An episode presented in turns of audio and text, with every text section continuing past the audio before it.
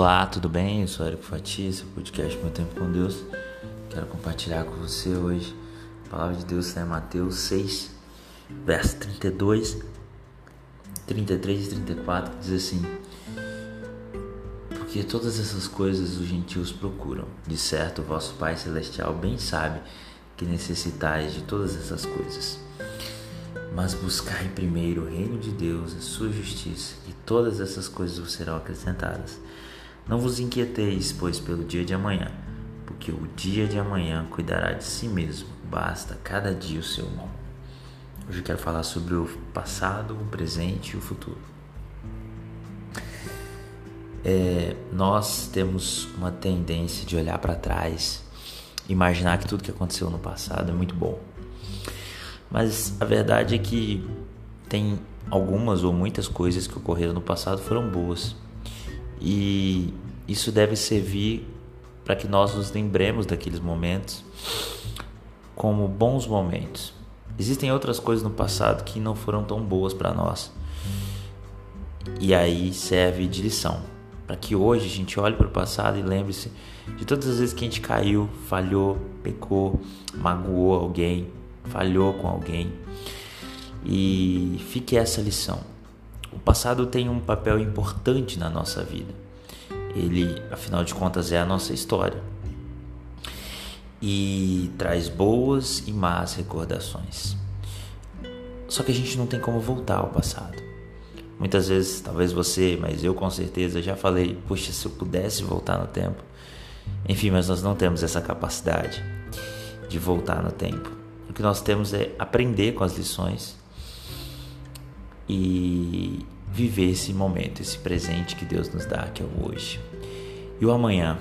Bem, amanhã é futuro, incerto para mim e para você. Nós não podemos viver na espera do amanhã. É justamente isso que o inimigo quer. É justamente isso que o diabo quer.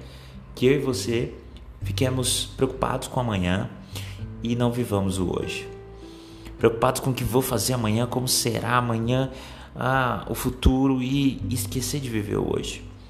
Trabalhando para amanhã e passando o dia de hoje à espera que ele corra, que ele corra, que ele corra.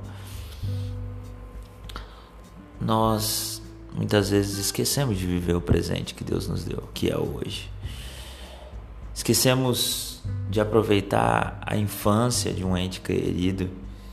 Esquecemos que esses seis anos da primeira infância logo se vão, depois os doze, e acaba a infância.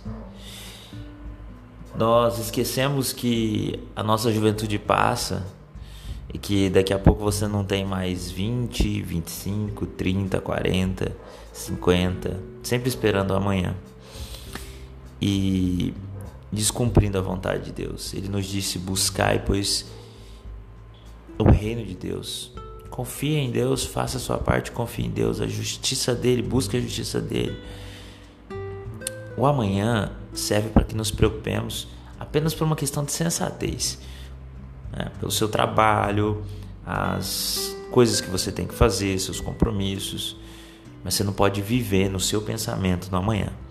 Você tem que se preparar para o amanhã, o necessário. O resto você entrega nas mãos de Deus e não viver na sua mente o amanhã. As pessoas estão doentes, estão ansiosas com o excesso do futuro. Outras estão depressivas, muitos casos em razão do excesso do passado. E nós temos uma grande dádiva de Deus que é o presente, o hoje. Vamos desfrutar esse momento. Seja um dia que você vai ter só um arroz com ovo para comer, seja um dia que você vai ter um banquete para se alimentar, Seja um dia que você vai estar na companhia das melhores pessoas que você possa ter ao seu lado, ou de pessoas nem tão fáceis de lidar assim. Seja um dia que você vai estar na riqueza ou na pobreza, seja este um dia que você vai estar saudável ou doente, mas alegre-se, alegre-se no Senhor, porque Ele te deu esse dia de hoje como presente. Presente para você vencer os obstáculos presente para que você lembre-se que você está vivo. Tantas outras pessoas nasceram depois de você e já se foram embora. Aproveite esse presente, essa dádiva que Deus te dá, esse dom gratuito do céu. E que a gente não fique demasiadamente preocupado com o que vai ser do amanhã. Que nos preocupemos na dose certa, só com aquilo que é mistério, que é necessário. E o resto deixa nas mãos de Deus. Ah, terão coisas que você vai ter que deixar mesmo na mão dele e descansar totalmente. Que Deus te abençoe.